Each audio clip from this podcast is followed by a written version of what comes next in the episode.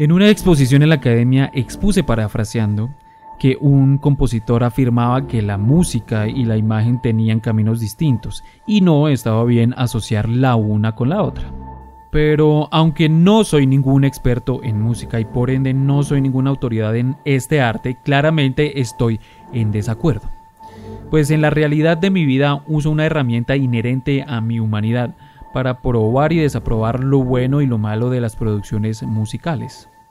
Estoy hablando de las emociones, pues cuando dispongo a voluntad las terminaciones nerviosas de mi receptor auditivo para acompañar ciertos momentos de mi vida con música, esos sentimientos ocultos afloran, no para estimular mis alegrías, sino para atraer a mi cerebro y por ende a mi mente esas imágenes de melancolía, tristeza, alegría, adrenalina o de amores que existieron o tengo la expectativa de que sucedan en algún momento por más imposibles que parezcan.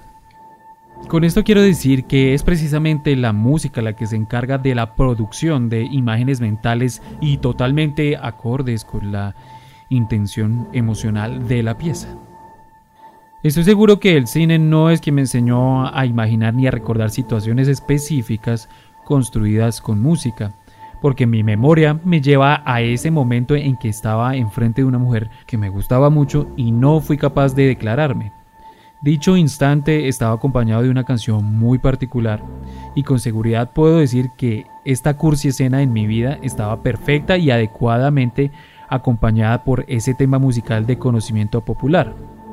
Estoy seguro también de que esta mezcla de reminiscencias con música no es memoria asociativa. Más bien creo que dicha canción potenció las emociones de ese momento. Estoy empezando apenas con un ejemplo personal, pero seguro ustedes podrán recordar la primera canción que dedicaron o la triste canción que evoca la partida de un ser querido. Ese tema que trae a sus mentes las fiestas, las borracheras, la diversión y las locuras de la juventud.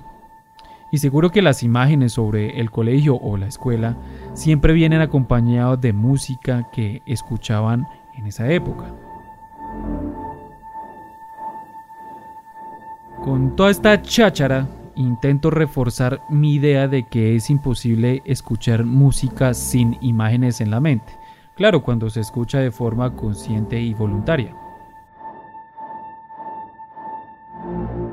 Los músicos a lo largo de la historia han utilizado sus experiencias de vida para elaborar o potenciar una composición. Asimismo creo que funciona en el cine, pero de una forma inversa. Se utiliza la música para reforzar la emoción de una escena o secuencia particular para así dar una identidad clara a los largometrajes. En ese caso, los compositores necesitan un muy buen ojo y un muy buen oído para traducir una imagen en sonidos, melodías, ritmos y aún más complejo en instrumentos musicales. Y pocos, muy pocos, han tenido y tienen esa destreza paralela. Creo que todos, absolutamente todos, podemos decir que ya no concebimos el cine sin la música, del mismo modo que no imaginamos nuestra vida sin ella. ¿Qué sería del hacer aseo sin música? ¿Qué sería de un momento romántico sin una pista de fondo? ¿Qué sería de los noviazgos adolescentes sin canciones para dedicar? ¿Qué sería de los ascensores sin las melodías estresantes? ¿Qué sería de las tiendas de ropa de moda sin la música de pasarela que convierte en divas a las clientes? Y para poneros más serios, ¿qué sería de la película Psicosis de Hitchcock sin el chirrido de los violines en la escena del asesinato? ¿Qué sería de Star Wars sin la marcha imperial cuando el mal se acerca? ¿O qué sería de Indiana Jones sin la melodía que mezcla la adrenalina, la aventura y la gallardía en un solo tema? Hoy Costello y este su servidor indagamos sobre el vínculo casi inquebrantable entre la música y el cine. Y para que ustedes entiendan mejor sobre el proceso de creación y producción de una banda sonora, Diego García nos acompaña en esta quinta entrega de este podcast. No me queda más que decirles sino bienvenidos nuevamente a el séptimo acto.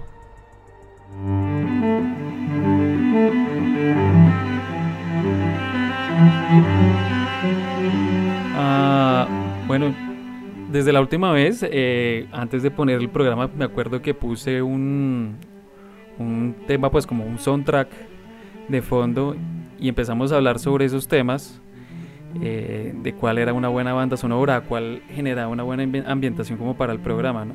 Mientras lo grabábamos. Entonces se me, pues, o me surgió la idea de poder hablar de,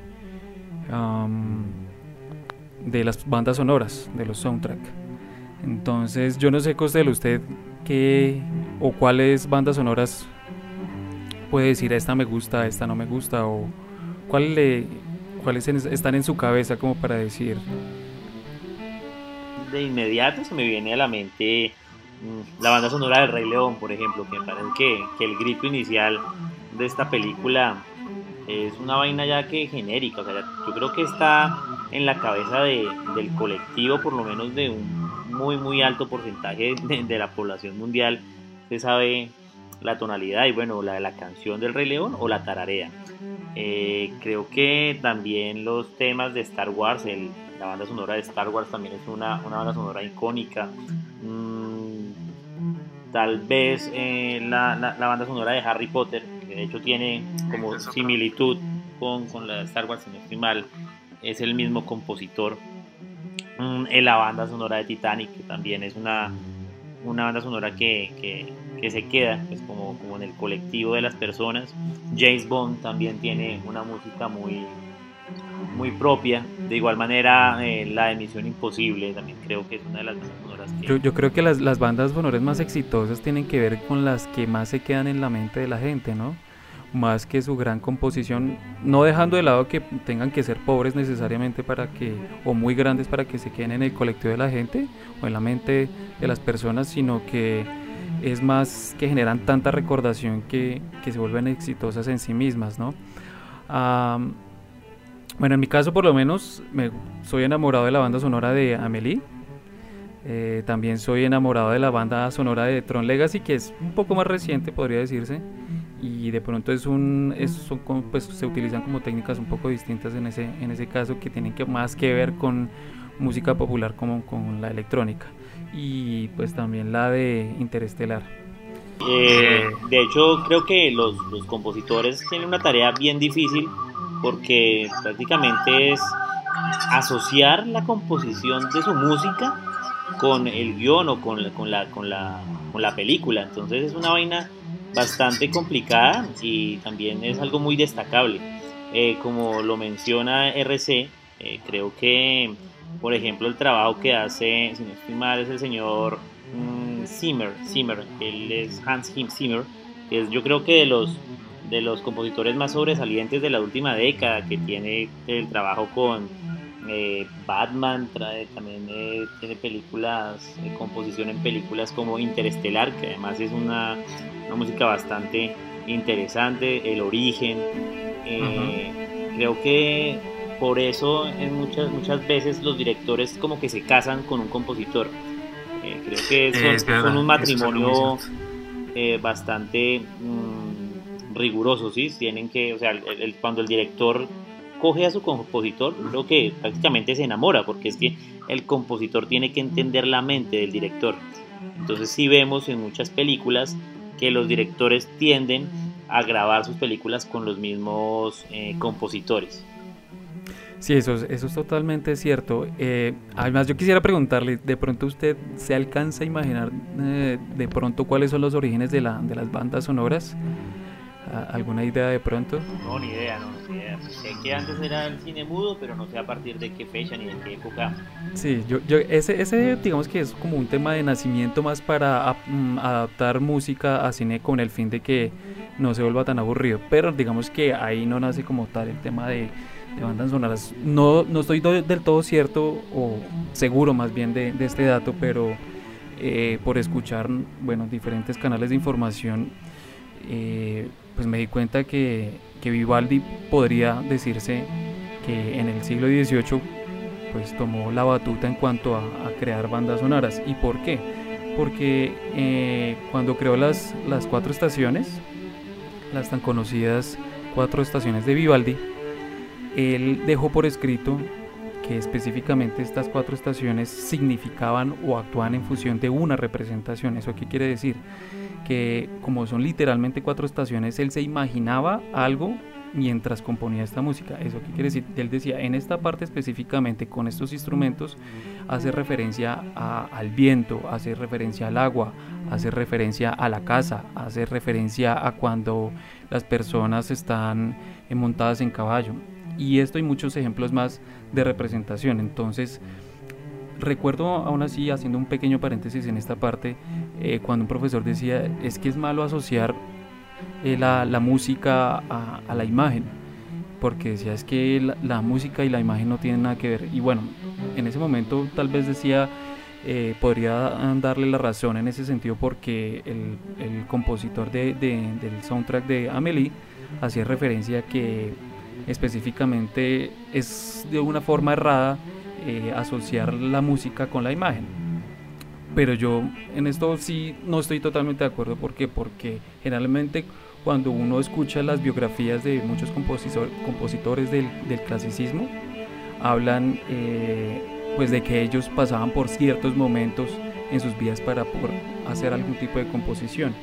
Y esto específicamente se cumple en Vivaldi porque él se imaginaba o veía ciertas eh, cosas que pasaban en el, en el, siglo XVIII y más con todo este tema del barroco, que pasaban cosas muy particulares y de acuerdo a eso pues hacía sus composiciones. Entonces la imagen y, y, y la música realmente no están tan separadas. ¿sí? Pero bueno, entonces como para poder entrar a, a este tema, eh, hoy nos va a acompañar eh, dos personajes, uh, uno de ellos que yo conozco, pero y el otro de ellos que, recién conozco. y en, hace algún tiempo estuve con él contactándome porque eh, nos ayudó en un proyecto mm, para una serie animada, por cierto, muy, muy buena. Eh, y él nos hizo la composición de la, de la música. Eh, y pues para mí es un honor, un honor realmente contar con él porque pues creo que tiene los conocimientos sólidos para aportar a este tema de las bandas sonoras y, pues para mí es, es, algo bueno también porque eh, fue importante contar con su ayuda en ese momento porque además que lo hizo en un tiempo récord y hizo un trabajo excelente. Entonces quiero darle la bienvenida a Diego Díaz y a Diego García. Bienvenidos, Diego, los dos Diegos. Hola, eh, RC, ¿cómo estás? Costello, ¿cómo van? Buenas noches. Buenas noches, muchas gracias. ¿Qué tal RC, Costello, cómo están? Bien, bien, bien, todo muy bien, muchas gracias.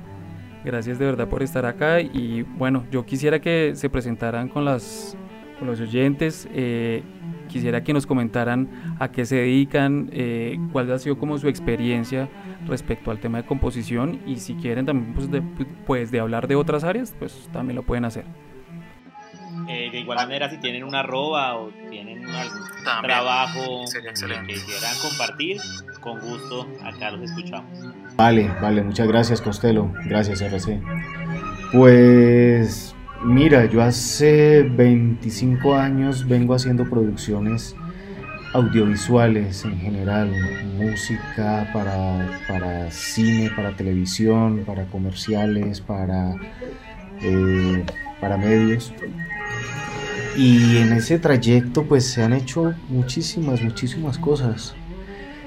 Entre ellas pues gracias al el, trabajo que hicimos con, contigo RC de las caricaturas que fue un trabajo que quedó bonito, me parece, que quedó chévere. Sí, bastante, bastante. Yo vi el resultado y muy, muy bueno. Vale, y bueno, pues ahí vamos. Yo estudié licenciatura en música en la Universidad del Valle y estudié ingeniería de sonido también. Tuve la experiencia en, Venezuela. Trabajé haciendo contenido para, canales internacionales como Sony, Warner. Eh, Hicimos, eh, hemos hecho documentales para History Channel, para Discovery, para Nat Geo. Eh, tanto su contenido visual como su contenido musical. por ahí en alguna ocasión estuvimos nominados a, unos premios Emmy. oh, qué buen dato. Por unos, sí, una, una de las, de las de los trabajos pues que hicimos y ahí se ve uno pues que, que haciendo el esfuerzo se logra como aunque sea una nominación. ¿Y, ¿Y, ese en qué categoría fue, Diego? Documentales. Eso fue con, un, documental eh, que se llama Narcotec y es acerca de la se cuenta pues la historia de cómo eh, los narcotraficantes utilizan la tecnología para poder cometer sus, sus fechorías. En fin, fue un trabajo bastante, de bastante tiempo. Y nada, se hizo todo el contenido de video y también el contenido musical, mostrando énfasis también de, lo que podemos hablar ahora pues de, de las composiciones musicales. Perfecto. ¿Y, y qué podemos saber de, Diego Díaz, el Diego 2? Bueno, sí, eh, bueno, yo te cuento, yo al igual que Diego soy realizador audiovisual, eh, pero yo me centro más en el área de fotografía y dirección de fotografía, eh, también en la parte de edición. Digamos que la parte musical es justamente la que trabajamos con Diego, ¿sí? en la que nos complementamos. Diego acá es pues el, el músico realmente de la escena, pero pues yo pues digamos cuento con un oído así como que me permite también determinar qué es lo que me gusta de, un producto audiovisual en cuanto a su música, en cuanto a su sonido, ¿sí? Y pues un apasionado por el cine, que pues también, digamos, suelo apreciarlo mucho desde los diferentes aspectos fotográficos y pues claramente también de sonido y musical. Bueno, perfecto. Eh, antes como que de empezar de lleno con el tema, quisiera que nos contaran como cuáles son sus bandas sonoras preferidas y tal vez recomendadas. Bueno, a mí personalmente me gusta mucho eh, eh, algunos temas clásicos. Eh, hay un, compositor en especial que se llama Ennio Morricone. Sus composiciones tienen, tienen esa esencia de poder mostrar en la imagen que se ve en la película, que se esté mostrando, de, poder lograr ese contacto con el, con el, sonido. La música, realmente la que hace Ennio Morricone, te lleva y te contagia y te mete en la escena.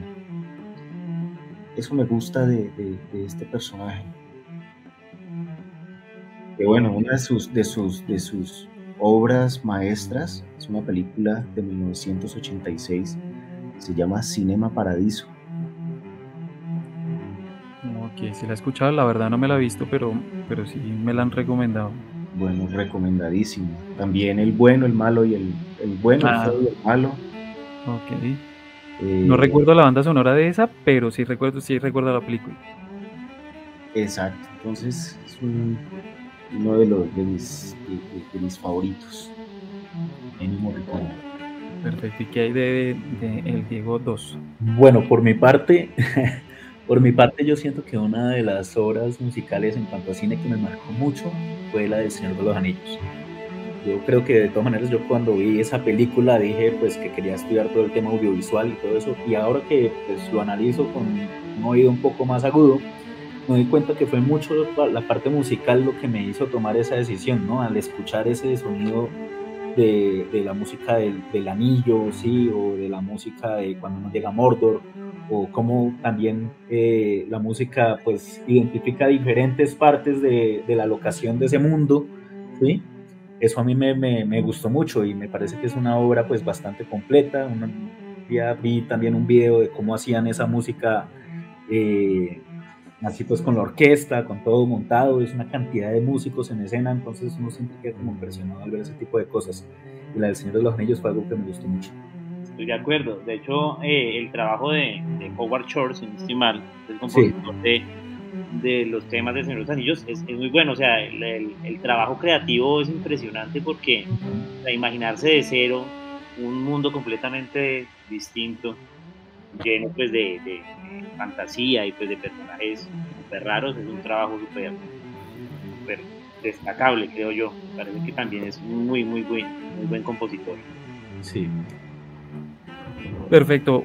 Pues hablando ya de compositores, como habíamos dicho en un principio, eh, tocamos el tema de, John Williams, también así lo dijo eh, Costello.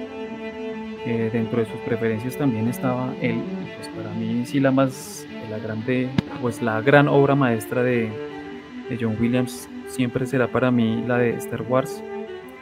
Y tengo un gusto especial por una película que audiovisualmente para muchos generó mucha crítica, pero yo creo, yo creo que lo fue así por, por cuestiones más de que estaba en una transición de tecnología en la que se utilizaron unas animaciones y que pues tal vez se centraron mucho más en eso que en, en otros apartados.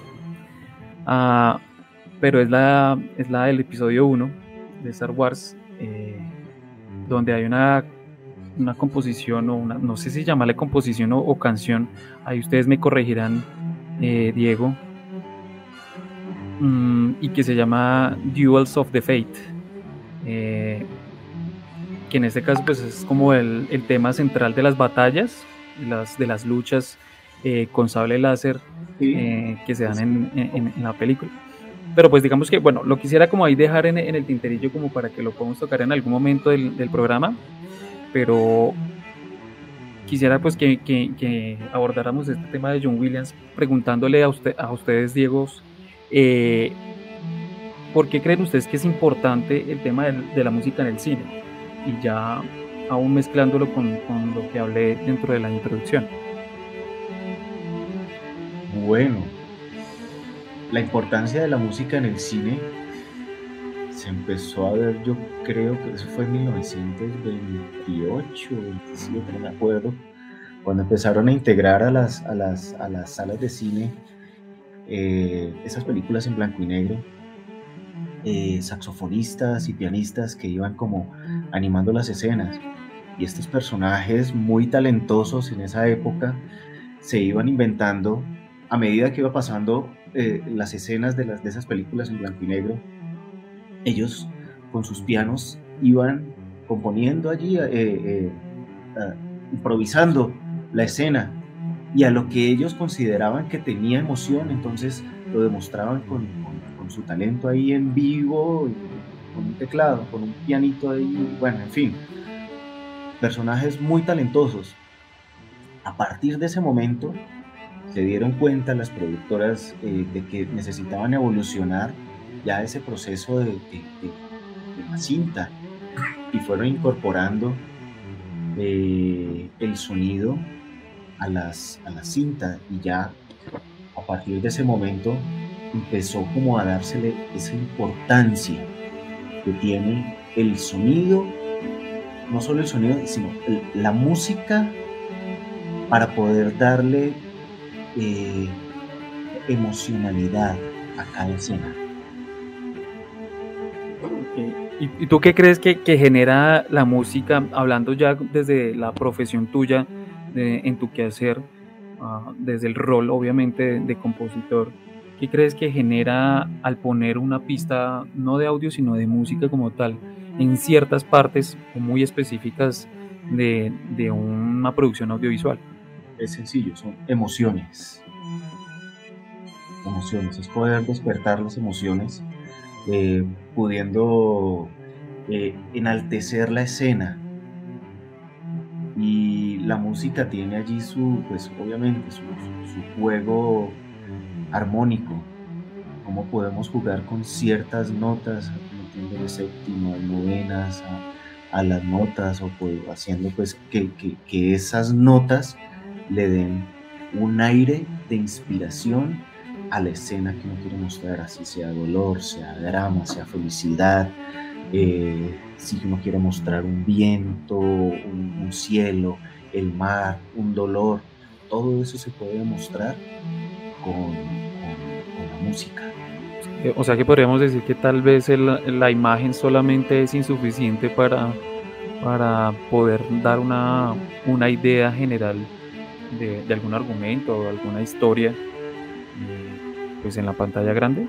Mira, pues hay, hay algo que desde pequeño me llamó mucho la atención. ¿Se acuerda cuando veíamos los, eh, muñequitos, no sé si les tocó esa época a mí, sí, Box Bunny y sí, claro, claro. personajes, eh, eh, tocando Box Bunny encima de, de, este personaje Elmer, tocando el barbero de Sevilla. Y esa, esa, esa escena es increíble, esa es una de las más icónicas. Y, el también, sí. Exactamente. Y mira que en ese entonces se le llamaban melodías animadas de ayer y hoy. Es decir, eran melodías a las cuales le hacían animación. No como se hace ahora, que primero hacen la animación y después le ponen la melodía a lo que ya se hizo en animación. En ese entonces se creaba una melodía, una, o sea, se creaba toda una historia a través de melodías y luego se animaba sobre esas melodías.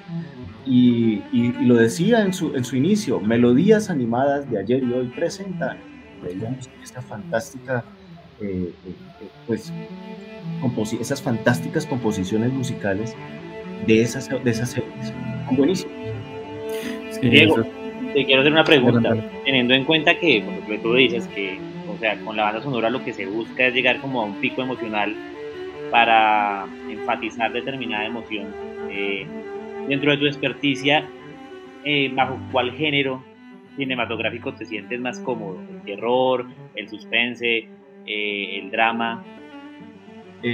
no, realmente no, no, no, es que me emocione uno, me emocionan todos, porque todos tienen puntos de vista distintos y todos generan emociones distintas. Entonces me parece interesante siempre indagar y buscar en, los, distintos, los distintos géneros. Y, si vamos un poco más allá, y, tal vez cuál es el más difícil para ti en, cuestión de géneros. Mm, bueno, pues voy a, referencia incluso de una, de una película que para mí fue muy difícil de lograr, eh, no, recuerdo quién la hizo, eh, es una película, ¿cómo es que se llama? Un lugar en silencio. A Quiet Place.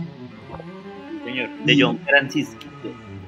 John Francis, eh, bueno, no recuerdo. John Krasinski, el que él es comediante, ¿no? Él, hacía parte del reparto de The Office y le dio por volverse director. Ah, ok. Muy bien. Gracias, buen dato. Mira, esa película, eh, el protagonista es el silencio. Y tú ves la película y, es cada paso que da cada personaje, es la emoción de esa película. Hay partes que tienen música, pero, o sea, que porque la música tiene que enfatizar en algunos momentos, pero la mayor parte de la película, el protagonista es el silencio. Y eso me parece súper interesante. Que no solamente la música da esa emocionalidad, sino en este caso, en esta película, el que, el que, está llevando la, la, el hilo pues, conductor de la película es el silencio. Perfecto. Yo, yo, quisiera preguntarle también de pronto a Diego Díaz, que ya de pronto está más desde el lado audiovisual. Hay algo que me causó curiosidad, por ejemplo, hablando de, de esta película de Star Wars, haciendo referencia a John, a John Williams y a, a George Lucas, eh, me causó curiosidad que en un mini documental o fragmento documental eh, se muestra el proceso de elaboración o de grabación de, esta de Duels of the Fate. Eh, él decía, Lucas estaba diciendo que estaba buscando a alguien que entendiera la música de las películas clásicas. Y además de eso fue por una recomendación explícita de, Spielberg, porque pues ya en, en otras ocasiones eh, Spielberg había trabajado con, con John Williams y pues le hizo una perfecta recomendación. Además que se cumple lo que también está diciendo Costello en, principio, donde ellos se casan con, ciertos directores o compositores porque cumplen o superan sus expectativas en cuanto a la composición y lo que necesitan reflejar y mostrar en la, en la, pues en la película, ¿sí? Entonces, eh, ¿Cómo puedes tú decir o cómo puedes interpretar esto que dijo eh, Lucas acerca de, John Williams en Diego Díaz respecto a, cómo puede entenderse de una forma mejor o peor la música para las películas? Porque él dice, sí, es que él entiende de una forma diferente y muy especial. Y yo creo que por eso es que también tiene sus 51 nominaciones a los Oscar, incluso por detrás de, Walt Disney. Entiendo. Sí, yo creo que los dos son unos amantes también de la música clásica, ¿no? Y pues John Williams obviamente un conocedor y pues eh, en, algún en algún punto en Hollywood se dieron cuenta que utilizar estas orquestas y con estos enormes bombos, con sonidos de vientos y platillos y, pues haciendo todo este tema de lo que compone la música clásica, se podía pues darle fuerza al tema emocional en las películas, ¿sí? Sin tener que ser demasiado pues, eh, dice?, ostentosos en el tema también tecnológico y esto, que pues eventualmente así pasará, pero pues digamos que si uno mira Star Wars, eso es composición música clásica, ¿sí? Correcto, sí o si uno mira otras películas como, bueno, podríamos decir también eh, Harry Potter, ¿sí? Hay cositas así como, más que todos los instrumentos, el tipo de timbre que se usa, ¿sí? Mucho uso de vientos, mucho uso de, de, percusiones pesadas, ¿sí? Y eso como que le da fuerza también a, a, a cada composición. Yo pienso también que mucho de lo que tiene que ver, digamos, con la composición para este tipo de películas es cuando se habla de la composición para los personajes o los lugares, como estaba diciendo en El Señor de los Anillos, para representar ciertas cosas, como por ejemplo en El, en el, en el, Señor de los Anillos la tonada que se usa para, para, para mostrar el anillo. ¿sí? Se lo que llaman como los leitmotiv, ¿no? Exactamente, el uso de los leitmotiv también para la entrada de Darth Vader, ¿sí? Eh, y para muchas otras cosas que, ya de una vez se sabe que si suena esa tonada estamos hablando de este tema en particular. La de tiburón, la de tiburón es como la más iconográfica de eso. Sí, que, que de hecho lo chistoso de, de, esa película es que, bueno, eso lo aprendí en la academia, me faltaría como más fuentes para confirmarlo, pero em, sucedió que esa película en cuestión de, producción audiovisual cinematográfica fue un desastre y decían en principio no, esta, esta, película la tenemos muy mal, o sea, audiovisualmente no, no está generando nada y ya se estaban viendo a futuras, a futuras pérdidas, ¿no? Entonces llegó eh, Spielberg y, y dijo, no, pues necesitamos hacer algo y le entregó la película básicamente que a, John Williams para decirle, venga, necesito que me salve esta película. Y si no es por ese soundtrack, si no es por esa, esa icónica, eh, ¿cómo, lo, ¿cómo, decirlo? Esos, esos acordes tal vez, eh, que le dan al momento que eh, va nadando el tiburón a, como a cazar al, al, humano que está dando papaya ahí en el agua. Eh, tal vez esa, esa, esa película no, hubiera sido un éxito como lo fue. Sí, mira que yo, eh, pues en el tiempo que llevo viendo cine y pues en todo el tema audiovisual que eh, he hecho durante estos años, me he dado cuenta de que tú puedes tener una buena fotografía, pero dañar, dañarla con una mala música, ¿sí? Pero si tienes una mala fotografía, la puedes arreglar con una muy buena música. Me hago entender, es como como ese peso que tiene realmente la música cuando hablamos de audiovisual, porque además que cuando hablamos de audiovisual nos damos cuenta que primero decimos audio y después visual, ¿sí? Es como si esa parte de audio tuviera una relevancia más importante, como si tuviera en el trasfondo, de pronto en el subconsciente de las personas que sin notarlo notan que pues es la música la que realmente está componiendo toda la escena, ¿sí? Pues no toda, obviamente cuando hablamos de cine es un conjunto de muchas cosas, pero con una buena música puedes arreglar una mala película. Eso sí, eso es un, un dato interesante. y digamos, como volviendo al tema también para, para, Diego García, o sea, ¿qué te puede hacer a ti, Diego, entender cómo, cómo es la mejor forma de entender eh, la música y el cine como para adaptarlo y como decir, bueno, puedo tener o hallar un mejor camino para poder entender esta película y hallarle una buena composición? Como así consideran a, John Williams, que él tenía tal vez, no sé qué tenía en su cabeza, pero él decía, veo esta escena y ya sé qué componer, por ejemplo. ¿Cómo lo ves tú en ese sentido? Eh, son maestros muy talentosos, así como, como cuando Beethoven en su sordera simplemente cerraba los ojos Eh, hay una anécdota, ¿no? Beethoven le cortó las patas a su piano para ponerlos, para ponerlo en el piso y él tocaba en el piso y él sentía las vibraciones del piano en el piso. Para componer todo lo que se imaginaba, ya que no había forma después de fotografiarlo o de hacer video o cine en esa época, él lo, lo ponía en una partitura y esos son sus sentimientos. Imagínate, o sea, él se acostaba en el piso y él, todo él era un oído y así compuso muchas de sus obras. Ok, y pero en tu, en tu caso, ¿cómo sería, cómo sería ese proceso? ¿Cómo, cómo tú haces para entender eh, de lo audiovisual o de, lo, de la parte visual, cómo haces algo, algo de música? ¿Cómo haces esa, esa traducción, tal vez? Sí, ¿cómo es el trabajo creativo? Eh, o sea, se ve primero la película o, o, se va viendo la película y se va trabajando en las de las escenas. En este caso, sí, en este caso como se hacen ahora muchas de las producciones, ya no son melodías animadas, sino vamos a animar este video, vamos a, perdón, a ponerle música a, este video. Eh, uno eh, en el guion, la persona que hace el guion trata de mostrarle a uno qué es lo que quiere sentir allí, cuál es la emoción que quiere lograr.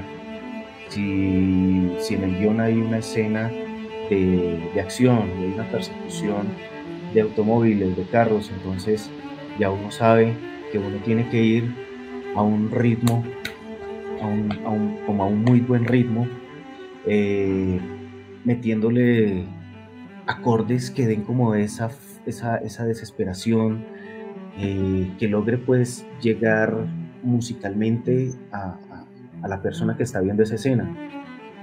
Ahora, no quiere decir que todas las escenas que tengan esa acción vayan a ser eh, ritmos rápidos. Hay una escena de la película La Roca de hace mucho tiempo, del 98, no me acuerdo.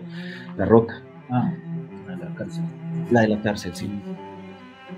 Esa película tiene una escena muy particular y creo que a partir de allí empezaron a hacer ese tipo de, escenas. Hay una parte donde se genera una tensión impresionante en la cárcel y todos se están apuntando con armas soldados y los enemigos, pues todos están apuntando con armas. Y accidentalmente alguien con el codo tumba un ladrillo, cuando tumba ese ladrillo se arma una balacera impresionante y esa balacera va acompañada de una música suave, como, un ballet, eh, suena como, como, como si fuera una música muy sutil, pero la escena en el fondo está en cámara lenta y todos se están dando duros, se están matando y es un desastre pues lo que está sucediendo, es una, algo trágico, pero acompañado de una música muy suave que le da una sensación a esa escena increíble. O sea, no sé cómo, cómo describirla, pero me imagino si se la imaginan, cómo, cómo sería.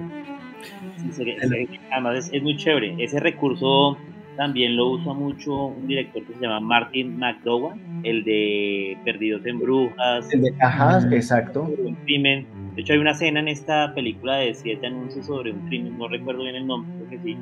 Ese es el nombre. Y se está incendiando una jefatura de policías, el grupo se está quemando y pone esta música así de súper lenta y, genera una sensación diferente. Es, muy chévere. O como Lars von, Lars von Trier en, en, esta película de Si no estoy mal, Diablo.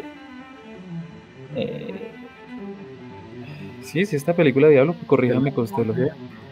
Eh, al inicio del, de toda la película, cuando básicamente están como teniendo relaciones sexuales. es como esta manera de usar la música de una manera disruptiva, lo que pues, lo que está pasando en, pantalla realmente como que no coincide con la música que está, está sonando en el momento, pero es justamente lo que da esa sensación. Exacto. Y es justamente lo mismo que están buscando el director. Entonces si ves que al momento de componer uno puede jugar con, con, con distintos eh, ritmos y variaciones armónicas para ver qué se logra en esa escena.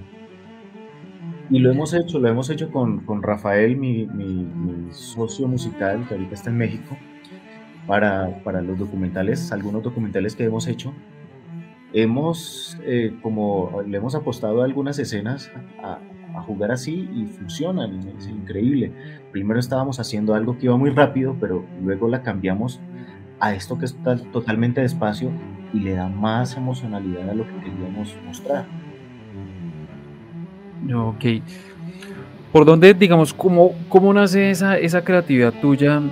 Ya hablando como tal de, bueno, del quehacer, cuando, cuando ya estás haciendo como tu producción eh, o composición más bien, ¿de dónde sacas que usas sus referencias, fuentes? Y esto lo digo porque, porque por ejemplo, vuelvo al mismo ejemplo, voy a aparecer un disco rayado en Duels of the Fate, eh, esta que fue compuesta por, por John Williams. Williams. Y están los sables y todo eso. Exactamente. Y pues eh, esta fue como también grabada con la, con la Orquesta Sinfónica de Londres.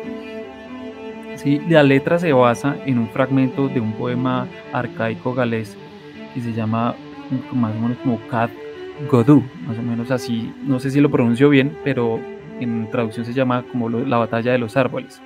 Y también se, se canta en sánscrito, no sé exactamente qué, si esto es que un, una, un idioma, no, no lo sé qué es exactamente, pero, pero utiliza como esa, otra, utiliza otra fuente y hace una adaptación uh, dividiéndola en sílabas para que pueda darle los golpes al tiempo específicos y que pueda acomodar cada sílaba que se pronuncie eh, de ese poema y poderlo adaptar a la, a la batalla.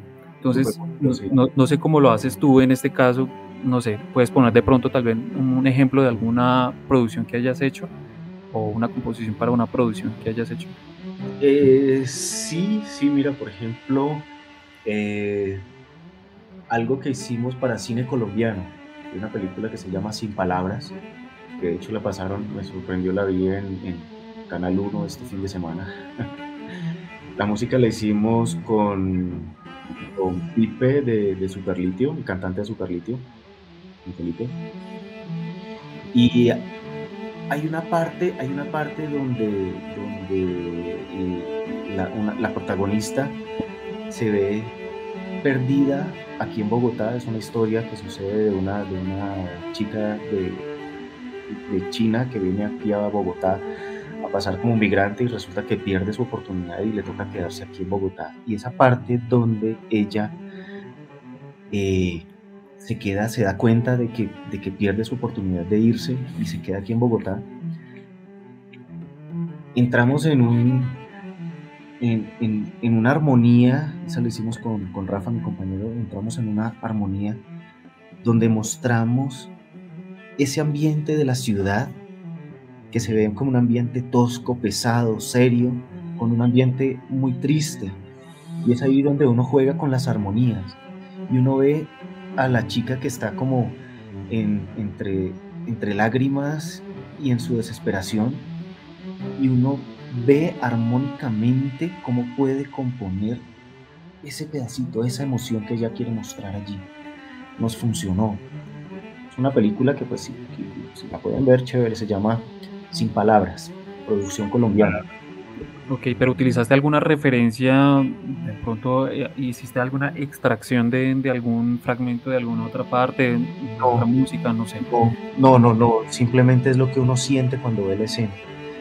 Eh, musicalmente uno, uno se imagina que, esto puede ir en, con, tal acorde, puede ir con esta armonización, en este ritmo y eh, no, no trato como de inspirarme en otras cosas, más bien en lo, pues es como en el conocimiento y obviamente uno ha escuchado cantidad de, de, películas con ese tipo de escenas y uno como que se, se se involucra un poco con ese conocimiento de, lo que ha visto, de lo que ha escuchado. Claro. Diego, eh, teniendo en cuenta lo, que dices, lo que manifiestas, eh, ¿tienes alguna influencia, ya sea de películas o de compositores? ¿Tienes algún tipo de influencia para, para, encontrar como eh, esa fuente, para encontrar mm, cómo componer? ¿Te ciñes a algo o va saliendo de la mente así. Bueno, Diego, uno en este momento se fue a buscar el cargador del computador porque está que se descarga. Eh, Vale, pero háblanos de, influencias, de influencias de directores, de influencias de películas. Sí, influencias de directores, digamos, para, digamos, en mi, en mi caso, eh, pues John Williams es un referente, ¿no? John Williams es tan iconográfico como las películas en las que ha trabajado, ¿no? Entonces eso es algo que de todas maneras, pues, marca como algo cultural dentro de, pues, los, los espectadores de estas películas, ¿sí? En mi caso, digamos, en el caso de Colombia, pues acá llegaba mucho el cine comercial de Hollywood, que en este caso pues Star Wars, Harry Potter y todas las películas de John Williams. Y todo este ámbito, digamos, cinematográfico de Hollywood en el que hablamos de arquitrama como tal en el cine, en el cine, que nos muestra ya como esa estructura de cómo se hacen las películas y cómo deben verse y sentirse las películas en cuanto a lo audiovisual y lo, musical, ¿sí? Pero a veces viendo y saliendo un poquito del, cine hollywoodense, digamos, últimamente que está tan en furor el tema de series y que pues las nuevas plataformas nos permiten ver cosas de otros países en otros en, otros continentes digamos eh, una serie que a mí me, me, ha parecido muy interesante en el tema musical últimamente es Dark a mí o sea la manera como se usa la música en Dark es una manera de uso musical que yo la verdad no había sentido en ninguna otra producción audiovisual eh, que pues yo dije, bueno, esto está trabajando un, tema musical bastante interesante, muy diferente a lo que normalmente uno está acostumbrado a escuchar y que funciona muy bien, ¿sí? Realmente lo pone uno en otro ambiente, en otra actitud. Además que esa, esa serie, y con esa música también lo dices, en, ese opening que tienen, en ese cabezote, me parece curioso porque eh, es raro porque uno con esa, con esa misma... Eh, ese soundtrack uno como que no sabe ni qué va a ver. O sea, uno, y, esa es como yo creo que una, es como una, muy marcada. Es como una incógnita que se genera, pero mira que es por lo mismo que uno no está de pronto acostumbrado a estos sonidos eh, por el tema de la cultura, que te diga, porque culturalmente pues nosotros estamos muy arraigados a lo que es el cine, digamos, hollywoodense, por así decirlo, es nuestro referente más importante, y pues al, al nosotros escuchar eh, otras tonadas ¿sí? o, otro tipo de uso de acordes o de melodías para ciertos momentos, se nos hace un poco extraño, como hablábamos con el tema de la disrupción de, de, ciertas escenas, parece que con Dark pasará todo el tiempo. Bueno, pues igual sí, sí me parece como bien, chévere ese tema. A mí algo que también me parece como curioso es que como también es dibujar, bueno, es que en algo como insulso, tal vez esa, esa palabra, eh, dibujar a través del sonido, también se puede como dibujar cosas que ni siquiera se ven en pantalla. Porque hago referencia, por ejemplo, en la película El perfume, hay una escena en que eh, este Jean Baptiste, ya más o menos tiene como 12 años, y no estoy mal, en la escena específicamente hablo, en el que él se sienta como en un prado y empieza como a experimentar los olores y a identificarlos a cierta distancia. Entonces, eh, me parece curioso como que él empezó a explorar todos sus olores y llega un momento en que está tan lejos como de un árbol, si no estoy mal, de manzanas, y la cámara, asimismo, sin, sin que se vea el viento, pero lo que hace la música como es como una flauta traversa, no estoy seguro si es ese, ese instrumento, pero lo que hace es hacerle entender al, al, al espectador que, que aunque no se vea el viento, sí lo puedes escuchar de una forma melodiosa. Entonces, ¿qué hace la cámara? Se va acercando hacia el árbol como si el olfato fuera tan poderoso de Jean-Baptiste que, que la cámara se va hasta donde está el árbol, si le llegara ese olor desde tan lejos, como si lo pudiera identificar. Entonces me parece muy curioso que no es solamente como representación de una escena en general, sino también para dar identidad a cosas que no se ven.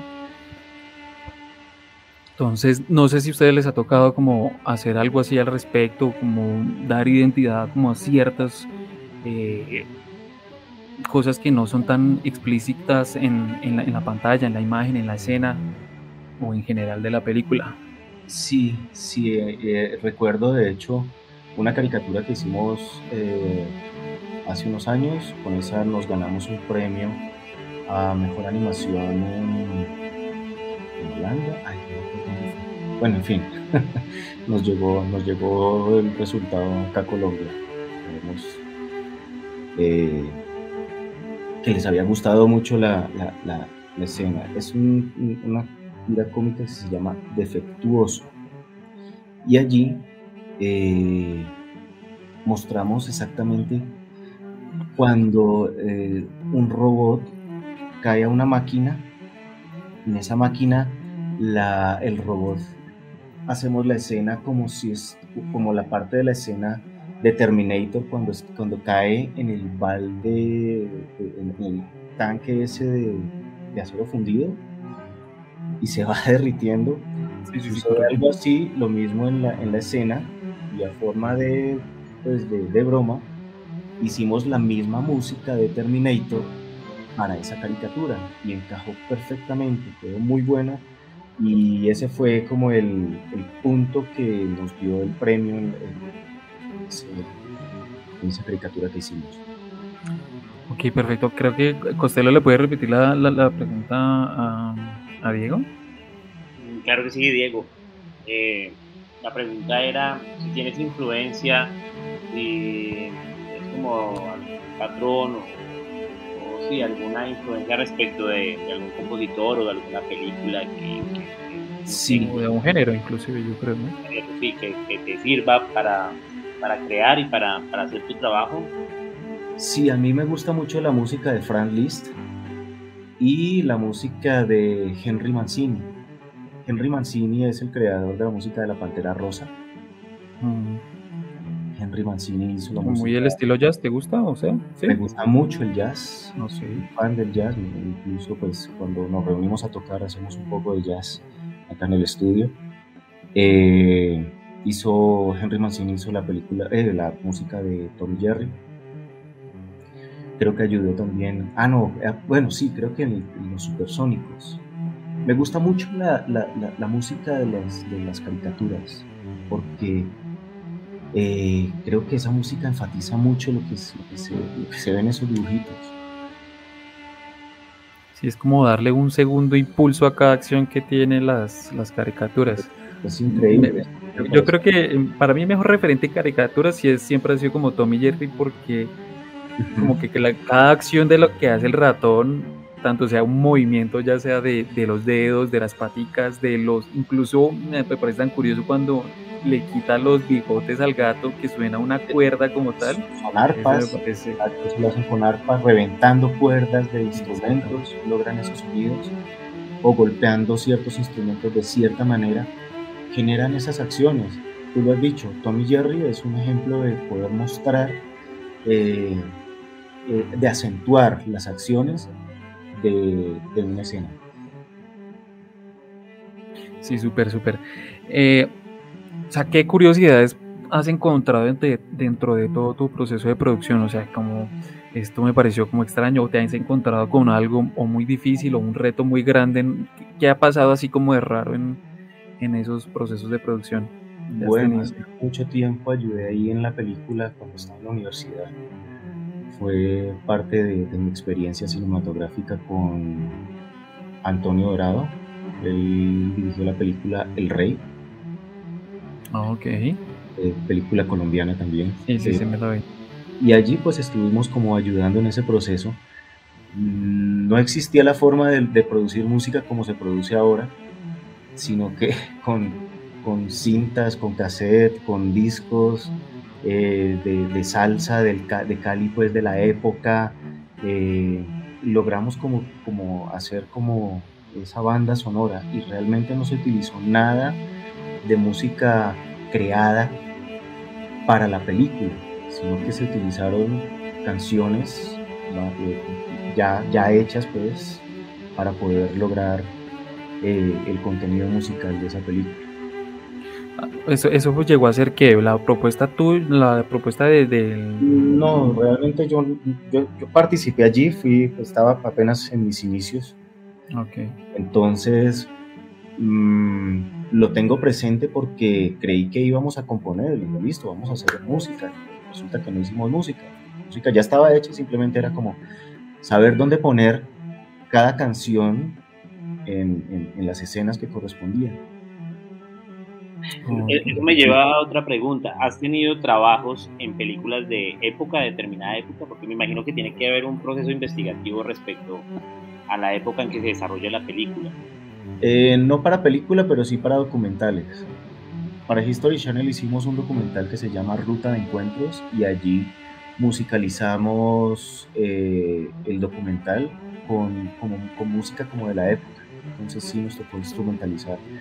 Todo eh, digital y algunos instrumentos, algunos instrumentos sí grabados en estudio, pero la mayoría fue como digital y se, y se puede lograr. Ahorita, ahora pues, incluso uno como que encuentra el trabajo ya hecho para muchas cosas que muchos clientes quieren así a la carrera. Entonces va uno a una librería musical y descarga toda una librería musical eh, que viene, incluso viene, eh, la temática viene en, Do, entonces hacemos toda esta escena en Do. Ah, no, que viene en Re, entonces toda la librería musical viene en Re.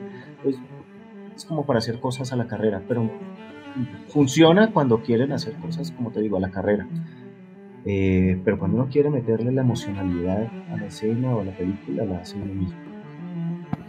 Ok, y tú, o sea, ¿cómo llegas tú, por ejemplo, si te tocara una, una película de época, no sé, hablando de el, digamos que, por ejemplo, de tiempos de Jesucristo, donde los instrumentos, por ejemplo, son un poco más, más complicados de, de utilizar y, y tal vez de estudiar y el estilo aún de la música. O sea, no sé si te haya tocado algo así al respecto, ya que Consuelo tocó el tema de música de época. O sea, ¿cómo haces para interpretar o entender el estilo de música que se manejaba en ese tiempo y crear algo nuevo? Bueno, pues empezando, bueno, en esa época no había ese tipo de música, por lo tanto, pues la música que uno le va a, integrar ahora a una película es basada en el conocimiento que uno tiene de la música de, hace 400 años para acá. estamos por la música clásica y todos sus, desprendimientos a partir de ahí hasta, hasta ahora. Tal vez integrar esos instrumentos de la época en la, en la composición eh, sí se podría lograr y lo hemos hecho. Por ejemplo, hicimos algo con un, con un documental Wayu y metimos violines, metimos pianos, metimos instrumentos digitales eh, y también metimos para, pues, como para poder eh, integrar la, escena, metimos algunos instrumentos autóctonos, algunos tambores y algunos semillas que ellos tienen dentro de esa composición para darle eh, esa particularidad, esa sonoridad a ese desierto o a esa playa o a esa maloca que se ve por ahí en el fondo con una palmerita, con la chiva. Eso le, le da eh, ese, ese, son, ese sonido de, del entorno. Entonces sí, sí lo hemos hecho, lo hemos logrado. Perfecto, y pues ahora tocando un poco el tema de, como de los leitmotivs, uh, me da curiosidad también, por ejemplo, que Diego Díaz, si no estoy mal, empezó a tocar también el tema de, cómo se, se, hablan como también de las entradas de Darth Vader. Me causó curiosidad porque en cuestión de composición pareciera que algo leí más o menos de un youtuber, o leí más bien escuché. Eh, y él decía que pues la melodía o los acordes que se utilizaron para crear, por ejemplo, la, la entrada de, de, de Darth Vader, parecían más bien de una armonía, yo no sé cómo lo llaman ustedes como músicos en cuestión, que es una escala o una octava, bueno, no sé cómo será, pero, pero inicialmente si fuera como una escala normal sonaría como antes como si salieran pajaritos, como si saliera el sol, algo, algo muy alegre, muy, muy bonito, pero cuando cambian, no sé si escala, no sé cómo le llaman a eso, o de tonalidad, sí, la tonalidad ya se convierte en algo muy como algo malo. Entonces, sí, ¿cómo, llegamos a eso, a identificar como esos leitmotivs? Como, bueno, podemos, eh, eh, precisamente hay un ejemplo eh, de, de, John Williams con Indiana Jones. Cuando, cuando empieza la película, sale Indiana Jones, la tonalidad está, está en mayores.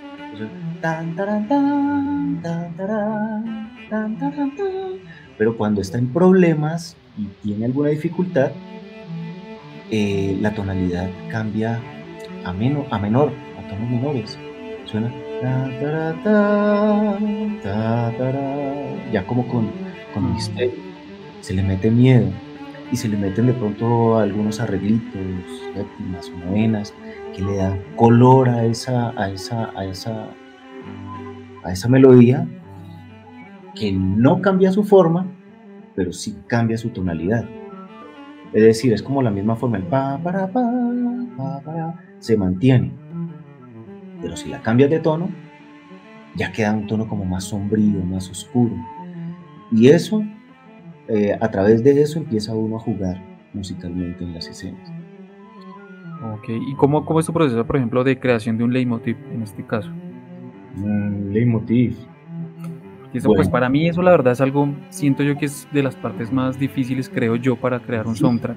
Sí, sí, tienes razón, tienes razón, porque uno tiene que estudiar al personaje, saber cómo mira, eh, cómo respira, su forma de caminar, tratar de que de pronto si la forma de caminar del personaje le ayuda a uno a llevar el ritmo, por ahí empieza uno y empieza a hacer el leitmotiv. Eh, eh, la forma, ¿cómo es que se llama esa película? ¿De qué trata? Sospechosos usuales. Ah. Los, los, sospechosos de siempre. Los sospechosos de siempre. Ajá. Mira que eso tiene esa forma rítmica y es, y es una película que pues su, su, su, función principal no es, no es con la música, pero si la analizas bien, hay partecitas donde cuando el man es que, es que voy a hacer spoiler y no quiero hacer spoiler. No, tranquilo. Aquí avisemos ya, ya desde que avises todo bien, eso no, no hay problema. Spoiler En serio, bueno, cuando el man camina al final que, de la película, ponen una música así increíble que va con el ritmo del man y luego cambian la música uno, ¡wow! Le dieron al punto con la escena y con la música. Precisamente ese pedacito cuando cambia de ritmo. Eh, la dejo ahí para que la vean y no me les daño, no les daño la sorpresa, porque es buenísimo. Ok, pero entonces digamos que tú tienes algún, no sé, tal vez alguna estructura para crear ese leitmotiv o cómo lo haces ya eh, hablando de... No, la estructura, la estructura la da el personaje. La estructura la da el personaje, como te digo, cómo camina el personaje, cómo mira, cómo respira, cómo se expresa. Entonces, eh, uno, uno, uno se integra, la verdad sí, uno tiene que ver bastante, bastante, bastante el personaje como para conectarse con él y saber a qué suena, saber cómo suena ese personaje, cómo es, sí, como dice Diego, cómo es su aura y ese aura musical, uno como que la va, la va descubriendo a medida que va, va conociendo ese personaje. Y eso pasa con, pues no sé, me pasa a mí que uno ve amigos y uno dice, uy, este man va como con esta banda sonora, con esta canción. Sí, O, ve una amiga y dice, uy, esta me suena como, como, esta, como esta canción. No sé si les pasa, pues. Muy seguido. De hecho, yo creo que como el, el, personaje más, más famoso que se asocia con una canción es James Bond, ¿no? Sí, sí, sí, Ese, ese tono, bueno, ese, ese tono musical, no sé, describe exactamente lo, lo, que tú dices, todo el sigilo, la audacia, la audacia del personaje. Entonces sí es bastante interesante ese proceso de investigación. un ejemplo. Eh, bueno, uh, quisiera pronto que, que, nos comentara cómo, cómo se movió las tendencias de, de la música para cine, eh, no sé, tal vez de la, de la última década si lo puedes y más. Yo creo que eso lo has tenido tú ya en práctica eh, pues con tu profesión, Diego. Entonces, eh, no sé cómo la ves, cómo, cómo, cómo, qué te han pedido a lo largo de tal vez de la última década y cómo hacia qué apunta también la música para cine en, un futuro, en un futuro próximo. Bueno, mira que desde hace ya unos años, unos 15, 17 años, se empezaron a crear las librerías musicales y muchas casas productoras liberan sus productos con este tipo de, contenido. Es música que ya está hecha y entonces simplemente sirve para ambientar la escena. Eh, desprendiéndose un poco de, esa música como, como como, como si estuvieran haciendo perros calientes, pues sale la carrera, listo, salió el producto y ya, véngalo. Eh, le he puesto cuidado también a, a los contenidos de, música local. Mira, por ejemplo, eh, con su con, su con, esta película Perro come perro. Ellos lograron algo muy interesante. Les recomiendo también que vean un poco de cine colombiano eh, o cine latinoamericano le puse también cuidado a una composición que hizo Gustavo Cerati para una película hace, hace unos años que se llama Más Bien. Eh, y su álbum de, Cerati también se llama Más Bien, recomendadísimo, es una música electrónica muy bien lograda. Eh, lo que hizo Daft Punk, por ejemplo, con Tron, la nueva, sí, sí. nueva versión de Disney, exacto. Daft Punk mostró su- sus composiciones electrónicas y su música futurista en, en Tron. Y mira que la música es variada, es- es- yo creo que no tiene como una tendencia hacia dónde va, no más bien cómo, cómo, cómo utilizan los recursos para poder lograr, eh, los cineastas, para poder lograr que sus películas tengan el contenido musical adecuado.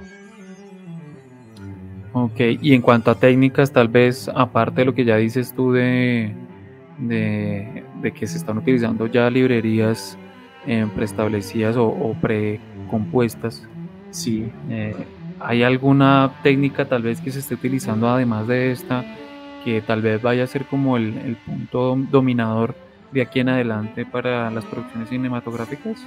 Mira, pues ahorita hay una tendencia, incluso esta última película de James Bond, que la banda sonora o, gran parte de la banda sonora la hizo el hermano de Billie Eilish y Billie Eilish, y la hicieron en, en su habitación, en su casa, un computador, algunos equipos, unos monitores sencillos, en una habitación. Ya ahorita la tecnología le permite a uno pues como mm, lograr eso. Obviamente no hay nada como, como la instrumentación en vivo y esa emocionalidad. Eh, sin embargo, la tecnología ahorita le permite a uno lograr cosas de muy buena calidad, hechas en una habitación, en un cuarto. Sí, de hecho me parece muy curioso porque, pues yo no sé, ustedes, los que tengan Spotify, eh, es muy curioso que todo el tiempo están lanzando propaganda de esa, de esa aplicación que ellos lanzaron, que ya se me olvidó el nombre, eh, Soundtrap creo que se llama. Sí, algo así. Soundtrap, y, y pues, o sea, como, como dejárselo para cualquier, abierto a cualquier persona y uno lo que alcanza a escuchar uno de- en esa propaganda, pues parece súper bien hecho, ¿no? O sea, musicalmente hablando, o sí, en técnica, Sí. parece no, no parece como una producción casera. Entonces uno dice, "Pues, pucha, parece que cualquier persona podría hacer música entonces. ¿O qué piensas, qué piensan ustedes, Diego Díaz y Diego García? Pues yo pienso que, digamos, las herramientas siempre van a estar ahí a la mano, ¿sí? Y siempre va a haber, digamos, con el transcurso de la tecnología y el avance tecnológico y todo, siempre va a haber más facilidad a la hora de construir cualquier tipo de obra, ¿sí?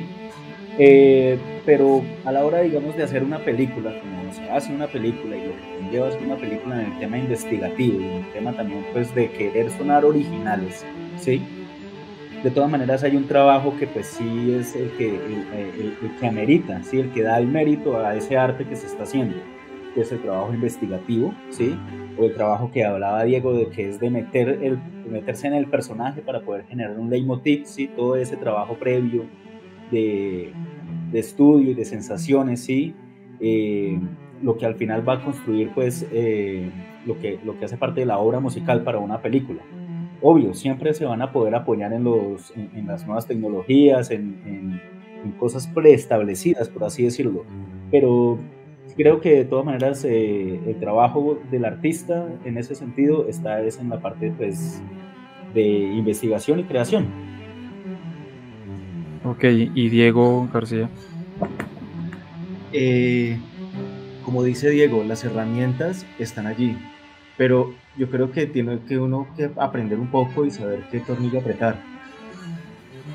conocer un poco de, música, no es que la música viene en una librería y ya y la pone allí, porque uno tiene que pues saber armonizar, pues para que poder crear la escena como, como la necesita. El conocimiento musical sí es necesario y las, las herramientas están allí para que, para que se puedan lograr.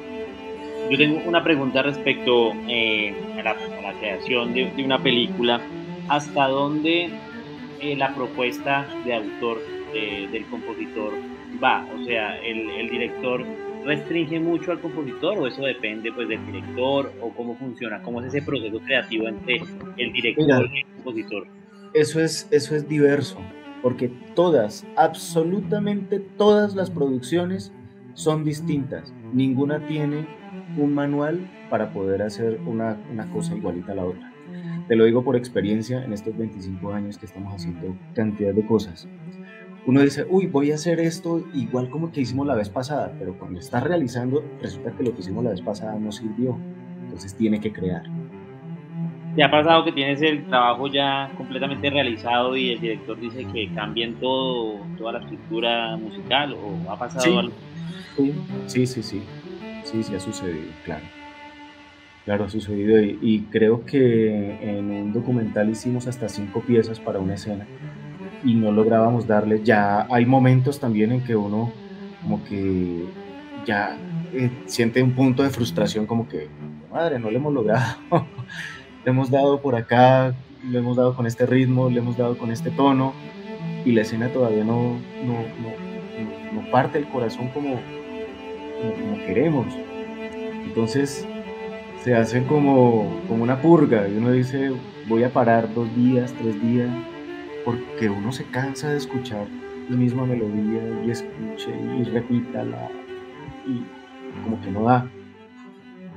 Entonces vuelve uno dos o tres días después a ver la escena y, curiosamente pues a veces surge la, escena en ese momento o tiene uno la escena ya impregnada en su mente y está uno conduciendo, está uno, no sé, preparándose el desayuno o en la ducha y el mismo le surge una melodía, esta es, esta es y la lleva guardada hasta que llega uno y se sienta en el computador o en la partitura y le escribe y luego la pone en la escena y resulta que funciona. Y me ha pasado.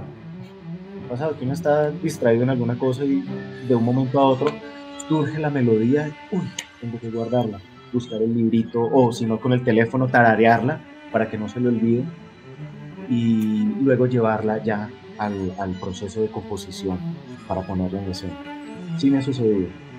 Claro, claro. Eso me hace recordar eh, un, una historia que escuché, bueno, algo que le pasó al compositor Hans Zimmer eh, con la tonada de Piratas del Caribe. Ajá.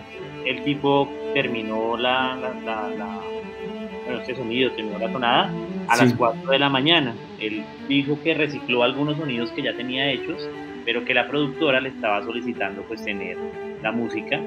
Y de hecho esta, o sea, la tonada de Piratas del Caribe es muy clásica, es muy, genera mucha recordación y al tipo se le ocurrió recauchar algunos sonidos que tenía, él, mismo lo menciona, y de ahí salió eh, la, la, tonada de Piratas del Caribe. Ah, ok.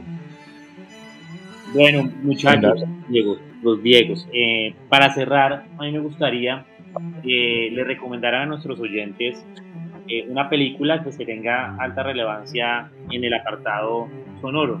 No sé ustedes qué, qué películas tienen así como relevantes, que ustedes digan, no, esto es la, piedra angular del apartado sonoro en Bueno, mira, de mi parte, Diego García, eh, les recomiendo todas las producciones musicales de Enrio Morricone, sobre todo Cinema Paraíso.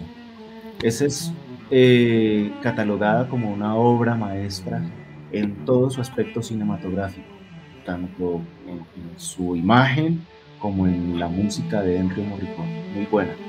Y eh, recomiendo la, la música de, de, las caricaturas de los muñequitos. me gusta mucho, mucho, mucho la, la música que hace para, para, para los muñequitos. Hay, hay una, un par de películas que me gusta mucho que se llama Sing, que no sé si lo han visto, es de los animalitos que cantan. Animada, animada, los- tiene dos partes, ¿no? Sí, son dos, dos Sí. partes. Esa película so- tiene, tiene emociones muy buenas en cuanto a el tema de la producción eh, eh, en, en- en cine, en televisión, en, en teatro, eh, en el tema que tratan ahí que es muy Broadway. Lo manejan muy bien y sus emociones, si las, si las llegan a comprender, se van a dar cuenta que son, son, son muy bien logradas. Vale, y Diego Díaz. Bueno, yo siempre recomiendo que, pues, como te dije, El Señor de los Anillos a mí musicalmente me marcó mucho, entonces siempre pido como que se, se profundice un poco en, en la obra musical del Señor de los Anillos. Eh, digamos también yo soy una persona de ver también muchas series y pues recomiendo también que en tema musical pues eh, profundicen también en la serie de Dark, ¿sí? Y pues hubo un tema que casi no abordamos, que fue el tema también de los musicales, como tal, sí, como es la música para un musical. Uy, yo tengo serios inconvenientes con los musicales, no me los soporto, no me los soporto. Ok, ¿Sabes? bueno, el, único, el único que me soporta en mi vida es Sweeney Todd. Ok. Eh, Bueno, hay única bueno, no hay, hay buenos. No, yo, es que no puedo, tengo un problema. No, a mí, a en temas de musicales, el que vi hace poco, que fue la, la última versión de Los Miserables con Hugh Jackman, Ah, ok, sí, sí, sí. a mí esa película me parece un musical pues extraordinario, me, me parece que es muy completo y me parece que es muy loable también cómo logran esa, esa, esa fusión entre cine y, y- y, pues teatro de Broadway, por así decirlo, porque es un musical. Sí. Vale. Eh, ¿Y qué película nos recomiendas? Eh, así que te parezca, bueno, ya sea reciente, sea antigua, digas, esta película resalta en el apartado sonoro impresionantemente. Bueno, tenemos también, eh, tú, tú ya lo mencionaste, Tron, pero digamos hay una película que es la de Marie Curie, que salió hace poco, que está en Netflix. Eh, ella esa película hablaba de algo que habíamos tocado, que era el uso de los instrumentos de época para, para representar esas tonadas pues, en, en- esa película, en, en dicha película. Eh, cuando yo vi esa película, yo escuchaba un instrumento que en ese momento para mí sonaba bastante sintético, ¿sí? Que yo decía, que, y me pregunté, yo dije, pero ¿por qué están utilizando este instrumento sintético para este tipo de película de época?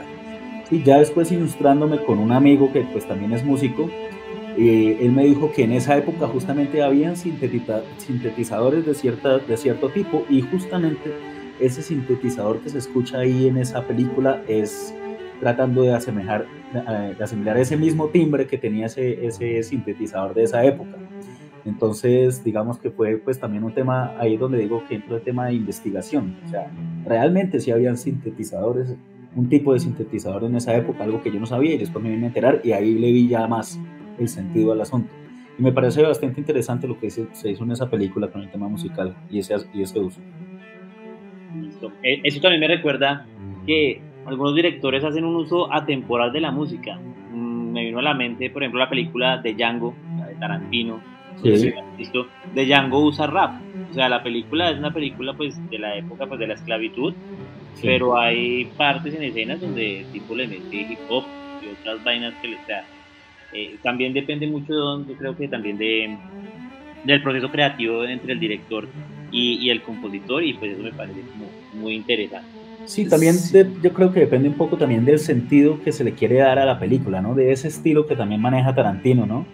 Que también hablamos un poco de sátira dentro de esa película y también digamos que esos toques musicales atemporales, como tú los llamas, pueden generar justamente ese, esa disrupción que hace que todo parezca un poco más bizarro y un poco más, sí, como exagerado. Sí, Tal vez no, que no tiene una función tan de acompañamiento, sino más de generar otro tipo de sensación, ¿no? sí, la música viene siendo como otro protagonista dentro de la película, que le da, le da un sentido completamente diferente a la película y es por la música, ni siquiera es por la actuación, ni por el actor, ni por la escena, sino es la misma música la que... Potencializa que-. O- otro, otro director es el de, pasa el nombre, el de, sacó una película reciente, la de No mires arriba, en una película que se llama The Big, The Big Short, que es sobre la caída del sistema inmobiliario en Estados Unidos. Él también hace este.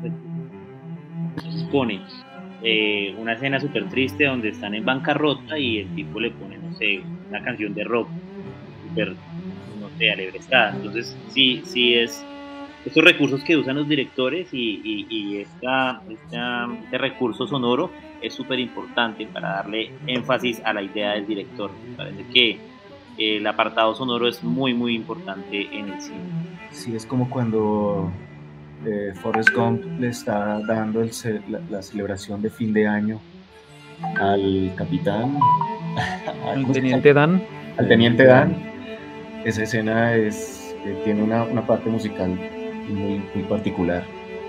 Y hay otra, pues que no se queda atrás, Back to the Future, eh, Volver al Futuro también, que rescata pues como ese rock and roll eh, de los años 50, eh, que, le queda muy bien a la película. Sí, es muy propicio hablando de, cuestiones de tiempo, ¿no? Yo creo que sí. Es que bueno, no sé, creo que esas películas son de las que yo digo que están muy bien hechas y muy bien pensadas en, todo sentido, ¿no?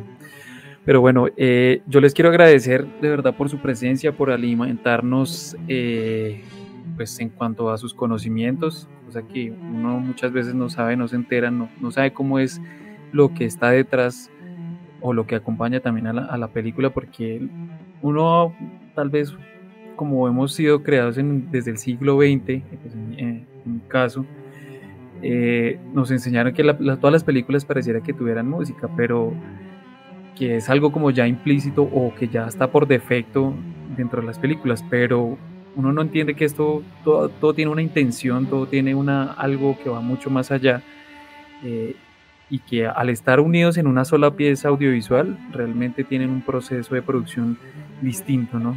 Cada uno por su lado, pero que confluyen finalmente en el, en el producto eh, en las salas de cine. Así que Diego García y Diego Díaz, yo les agradezco mucho de verdad por estar acá. Eh, pues quiero contarles también que, que, vamos a estar hablando de, Tolkien en, en, un próximo programa, en el próximo tal vez.